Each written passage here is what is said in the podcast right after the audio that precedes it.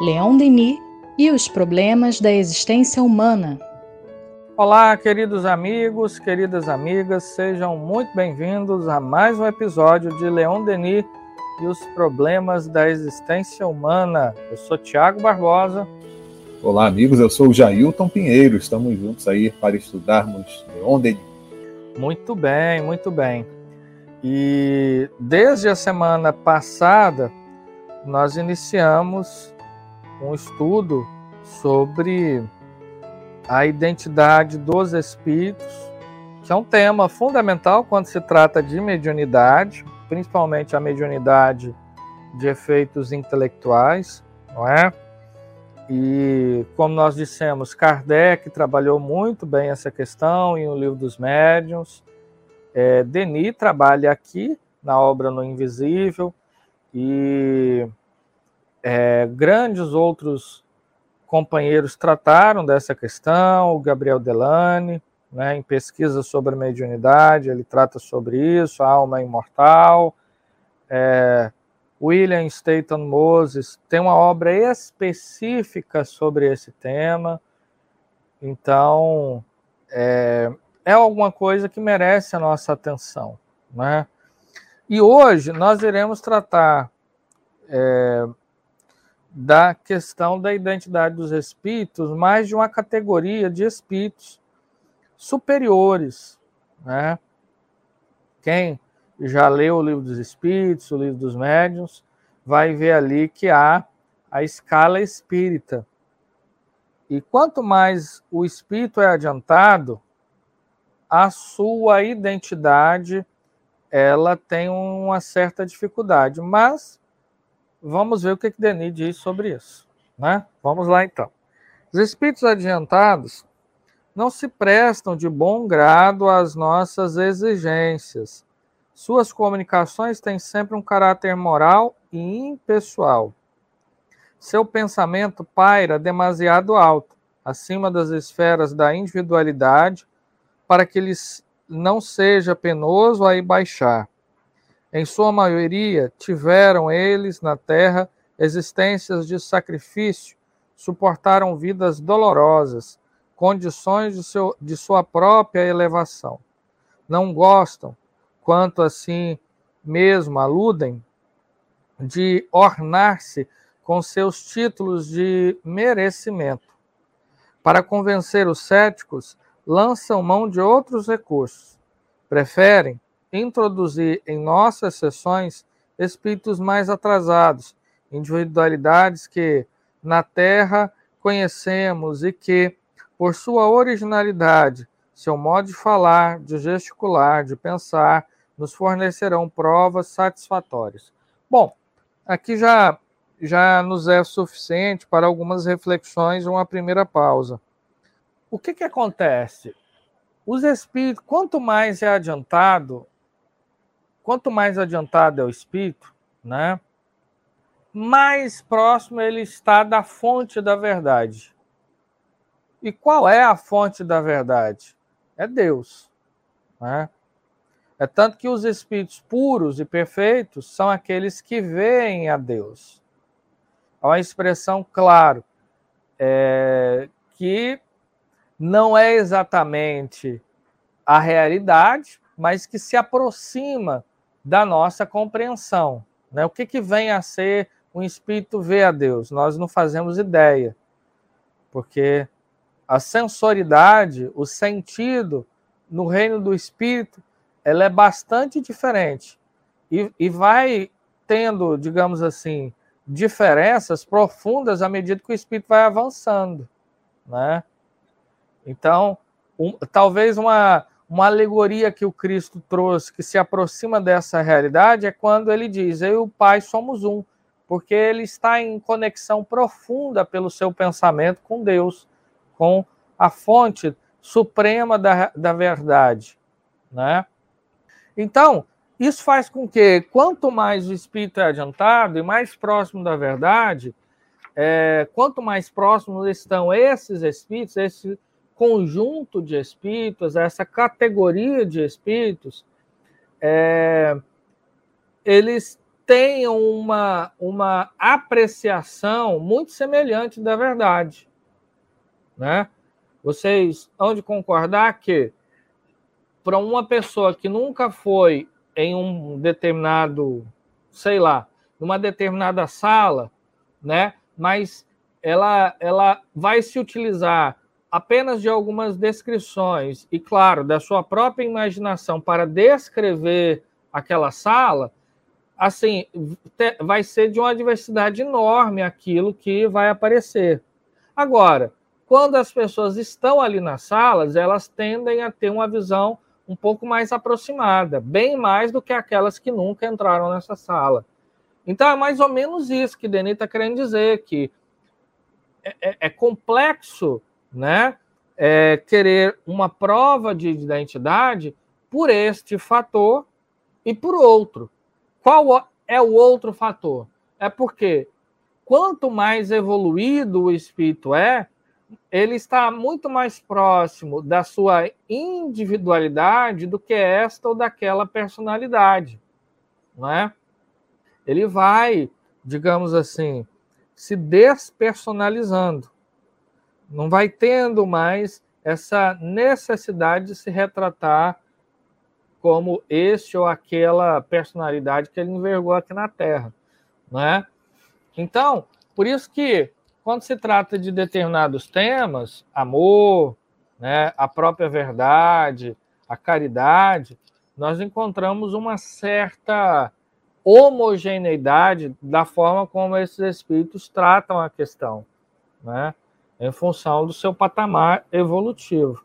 Então, é bom a gente ter é, isso em mente também, enfim achei interessante você usar esse termo, né, de despersonalização, porque a gente fica tão é, focado naquele personagem que nós somos durante uma encarnação que é a gente acaba se confundindo aquele personagem, aquela personalidade com nós mesmos, enquanto espíritos imortais que somos, né? E na realidade não é assim, né?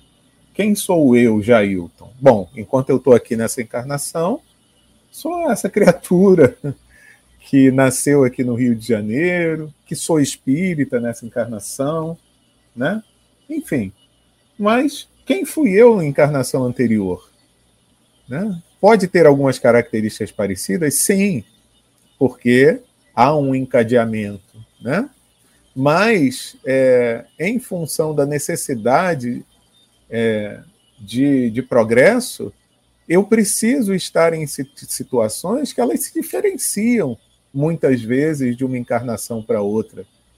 Então, costumes, às vezes, que a gente adquire por ter nascido em um determinado local, e que quando a gente reencarna em outro, a gente já não vai ter mais aquele tipo de costume, aquele tipo de postura, né? aquela forma de agir, aquela forma de ser, que é bem típica daquela característica, daquela personalidade, é, daquele ser que está vivenciando alguma experiência junto a uma determinada comunidade, junto a determinadas pessoas, não é mesmo? Então, às vezes, a gente fica esperando isso. Mas será que é esse tipo de característica que a gente tem que esperar de um espírito que já se libertou, às vezes até dessas questões todas. E muitas vezes até para satisfazer a nós mesmos, né, a essa vontade nossa, é que eles se apresentam com as características que eles tinham. Mas para dar uma, uma, uma resposta para nós de que são eles mesmos, né? do que por necessidade deles agirem assim. Eu acho que eu já contei aqui um caso uma vez de um amigo meu que ele falou que ele se surpreendeu uma vez, porque médium, ele ia realizar um, uma determinada atividade, ele é, seria palestrante num, num seminário, um congresso espírita, eu não me lembro agora.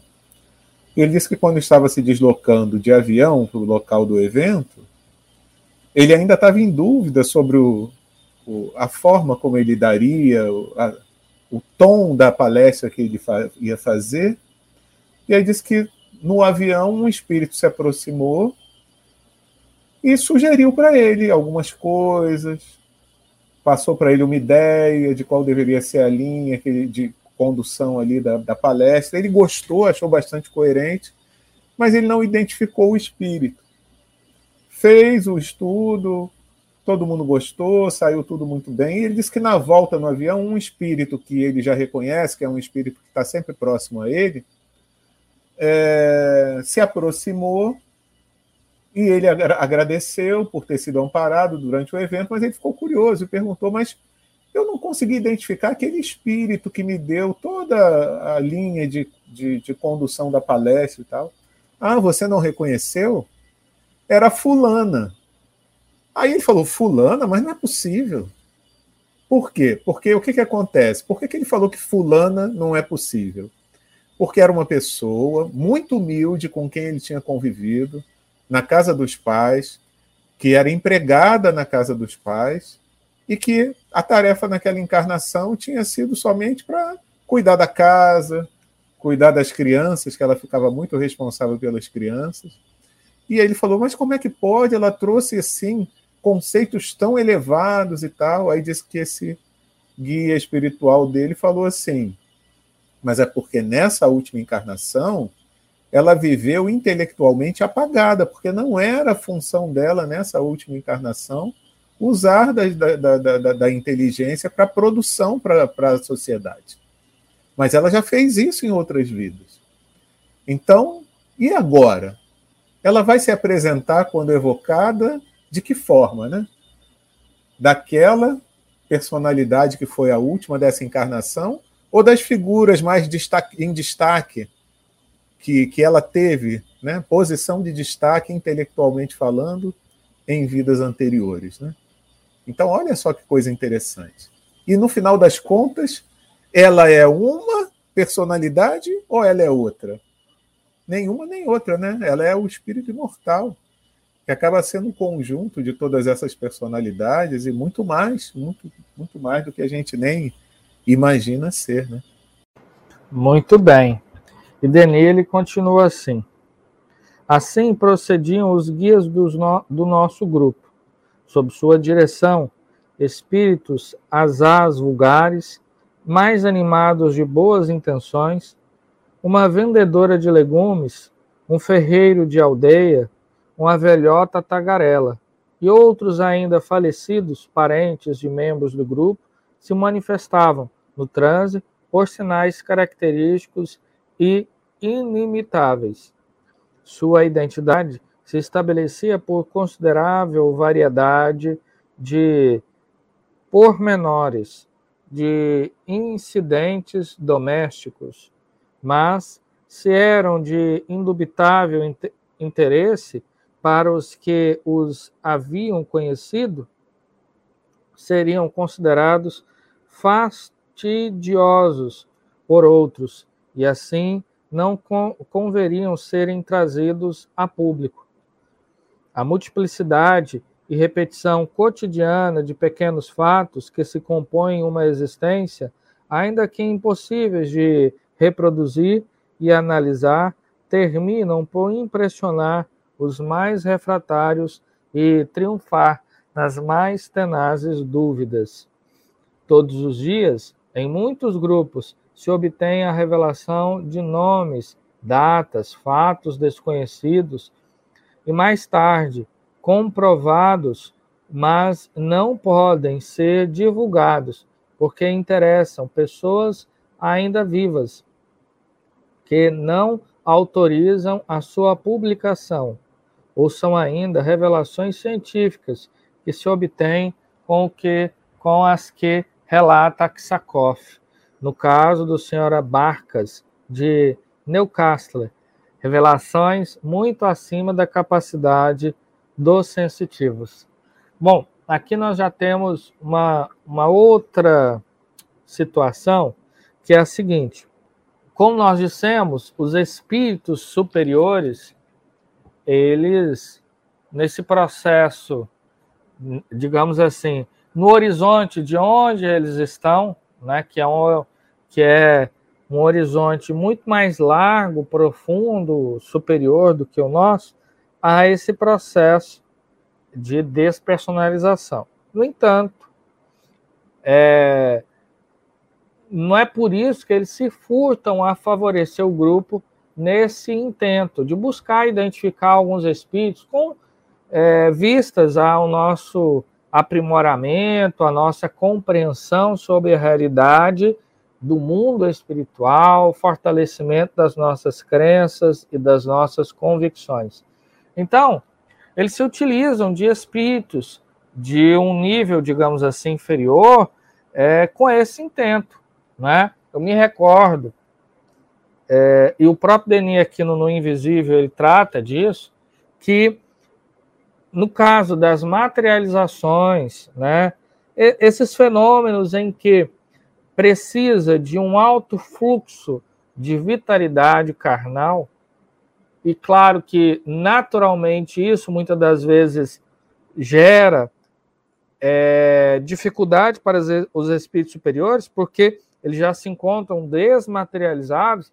É como se fosse assim: vocês imaginem é, um deserto do Saara, né? Com aquele sol muito quente, escaldante. É...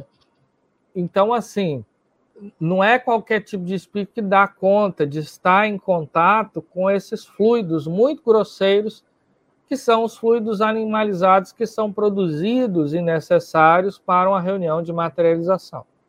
Então, é por isso que, na maioria das vezes, claro que há exceções, os espíritos que nós vamos ver se materializando nas sessões, nessas sessões, são espíritos de nível mediano para baixo, né?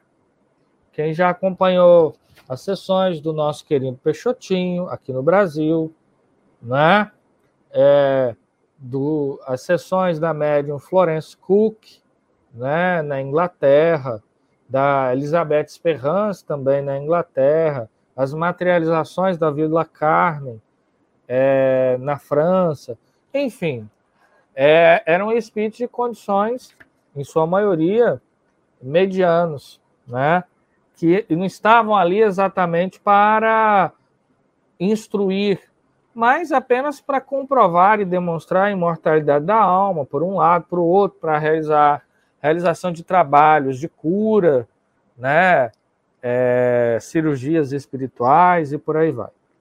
Mas, por trás desse processo, a ação, sem dúvida nenhuma, de bons espíritos, de espíritos superiores, não é? Então, é, não é que eles não aparecem, que eles não estão ali. Quem se recorda da obra uh, Missionários da Luz, no capítulo Materialização, vai-se ter esta noção Haja visto que ali havia um espírito que coordenava o trabalho, mas que raramente ele, digamos assim, digamos assim, dava as caras, né? De fato, quem estava mais presente era outros espíritos. Agora, é, da mesma forma, quando se trata das, das reuniões é, de instrução, reuniões de efeitos intelectuais, que se quer comprovação de identidade são outros espíritos, né? Espíritos que é, ainda estão profundamente arraigados à última personalidade e que em contato com o médium, que também tem que ter determinadas condições, porque vejam, o médium para produzir, digamos assim, provas de identidade, como nós já havíamos dito em outros episódios, ele tem que realizar um transe mais profundo. Por isso que não é qualquer médium que consegue é, passar essas impressões, datas, né, um dia específico, uma lembrança muito específica. Tudo isso precisa de um nível de transe um pouco maior para que a personalidade do espírito comunicante se sobreponha à personalidade mediúnica, não exatamente do médium, mas a personalidade mediúnica de maneiras que ele consiga é, aumentar, digamos assim, o fluxo de informações que o médium tenha condições de captar e expressar, né? Mas para isso, como nós dissemos, tem que haver não é um espírito superior que vai fazer isso, claro que por trás sempre há o espírito, um espírito superior, né? No caso, por exemplo, do nosso querido Chico Xavier, que era um médium que tinha essas condições, não é? E vários espíritos durante décadas se comunicaram com ele, dando provas e mais provas de identidade. Né? Quem tiver interesse, vale muito a pena a leitura daquelas coleções da editora do Instituto de Fusão Espírita, o ID, né? É, onde, por exemplo, Elias Barbosa compilou um número grande de casos né, que é, demonstram isso. Aí tem a obra Lealdade, Eles Voltaram, Somos Seis e por aí vai. Todas essas obras né, é, tratam desta questão.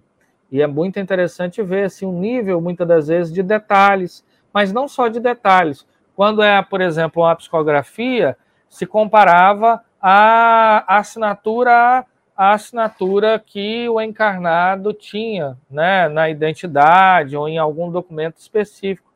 E, se, e comparando essas assinaturas, percebia com muita tranquilidade que se tratava da mesma personalidade, inclusive passando por testes é, grafológicos que demonstravam isso, né? Então é bem interessante isso, é, mas enfim, não é todo médium nem todo espírito que se presta a isso em função das condições que nós dissemos, enfim. Pois é, e aí a gente lembra, né, de que nessa questão de você ter a prova de identidade, você tem essa possibilidade também de analisar o estilo, né? Então, me lembrei aqui muito a questão das poesias. Né? Então, ou às vezes mesmo é, é, algum texto que você, um texto em prosa, né, que você analise e vê, nossa, isso realmente é bem ao estilo de fulano. E você pode chegar a uma conclusão de que se tudo bem, pode até não ser fulano, mas esse que está trazendo essa informação é da escola dele, né, do estilo dele. Aí eu, eu parei para pensar aqui, Tiago, em uma outra situação bem mais específica, né? Falando em arte, a gente falou agora de poesia, mas quando a gente vai para a pintura, né? E quando a gente vê esses fenômenos da chamada pintura mediúnica ou psicopictografia, a gente vê também o quanto é difícil você é, conseguir reproduzir o estilo é, exatamente igual daquele artista, né? Que tinha aquela forma específica de, de trazer é, a sua arte, né? De realizar a sua pintura. A gente tem aí o nosso amigo Florencio Anton, né? É um médium que faz pintura mediúnica e a gente fica assim às vezes espantado, né? o quanto que ele é, reproduz com uma perfeição o estilo de diversos é, pintores do passado, né? Ainda tem isso, não é só um, né? São vários. Então você muda a cada quadro que é feito, você muda aquele estilo. Então uma outra forma também que a gente tem, né? De, de poder comprovar a identidade do espírito. Não, pois é, você lembrou muito bem, né? É, é, o fenômeno da psicopictografia é por demais interessante, porque, afinal de contas, assim, além dessa questão toda, né, já já, da diversidade, que é assim, você plagiar, é, sei lá, 100 pintores, é, a gente pode dizer que é substancialmente impossível, né? Não tem como. E assim, é, analistas, né, conhecedores da arte percebem de fato os traços e uma semelhança muito grande, né? Então, é, é outra categoria também que a gente pode enquadrar de maneira mais específica a questão das provas de identidade, né? Porque não é exatamente uma informação como uma data, um acontecimento, mas a semelhança da produção intelectual daquela personalidade enquanto encarnada, né? Um Monet, um Vicente Van Gogh e Modigliani e por aí vai, né? É, uma coisa semelhante também são a dos poetas, que, por exemplo, Chico Xavier capturou na obra Parnaso de Além Túmulo, né? É, as características, por exemplo, de um Augusto dos Anjos, né? É, alguma coisa assim, nossa, de uma extrema, uma, uma, uma semelhança muito grande. Não só a semelhança no sentido do ritmo, do estilo, mas também dos temas, né? O que espanta muito é, alguns analistas, né? Ou, então, isso também pode ser dado assim, digamos, como provas de identidade. Mas vamos seguir aqui num trechinho para a gente concluir essa questão, onde Denis diz assim: outras vezes são fenômenos de escrita com as quais assinalou assinalou o mesmo autor e assinaturas autênticas de personalidades que o médium jamais vira, como, por exemplo, as do cura Bournier e do síndico Chalmonter, falecidos havia meio século, obtidas por Ellen Smith, de Genebra. O professor Fournoy as atribuiu a um despertar da subconsciência do sensitivo. É, é essa, como vimos, a teoria ad hoc, muito cômoda para explicar o que se não compreende ou não quer compreender. Em Identidade dos Espíritos, Staten Moses relata notáveis fatos de identidade obtidos pela mediunidade escrevente baseada em testemunhos oficiais. Declara ele possuir uns 100 casos de, desse gênero, e, muitas e muitos experimentadores poderiam dizer outro tanto. Entre esses numerosos fenômenos, pode-se recordar o caso citado pelo Light, de 27 de maio de 1899, e, devido à mediunidade de Mr. Basie Russell Davis, de Londres, diz o seguinte: um pedido de prova de identidade, formulado por pessoas ligadas à corte de Viena, havia sido endereçadas à aludida senhora. As perguntas estavam encerradas no invólucro lacrado que se conservou intacto. Depois de alguns dias de investigações, o guia do médio voltou com cinco espíritos estranhos que editaram uma resposta em idioma desconhecido. Feito o exame, reconheceram os, os interlocutores que essa língua era o antigo Madjiar, idioma unicamente conhecido por alguns eruditos.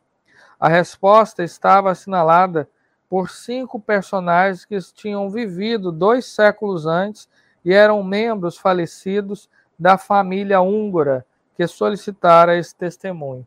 Olha só que interessante, né? É, nós temos aqui um caso, nossa, dos mais curiosos em vários sentidos. Primeiro, que a médium ela não conhecia exatamente o conteúdo das perguntas, porque afinal de contas foi entregue em um envelope lacrado, em um invólucro, né, que ela não teria condições. Depois de alguns de algumas experimentações, guia, o guia do, da médium, é, ele traz esses espíritos que se comunicam em um idioma, primeiro, que a médium não conhecia, né? que era des... que assim era um idioma muito pouco falado, porque nós podemos dizer que é o, o idioma ancestral da família é... imperial húngara, né, que naquele período pertencia ao Império Austro-Húngaro, que era tinha sua capital lá em Viena, por isso que é, é, é, essas perguntas foram formuladas por pessoas da corte de Viena, né?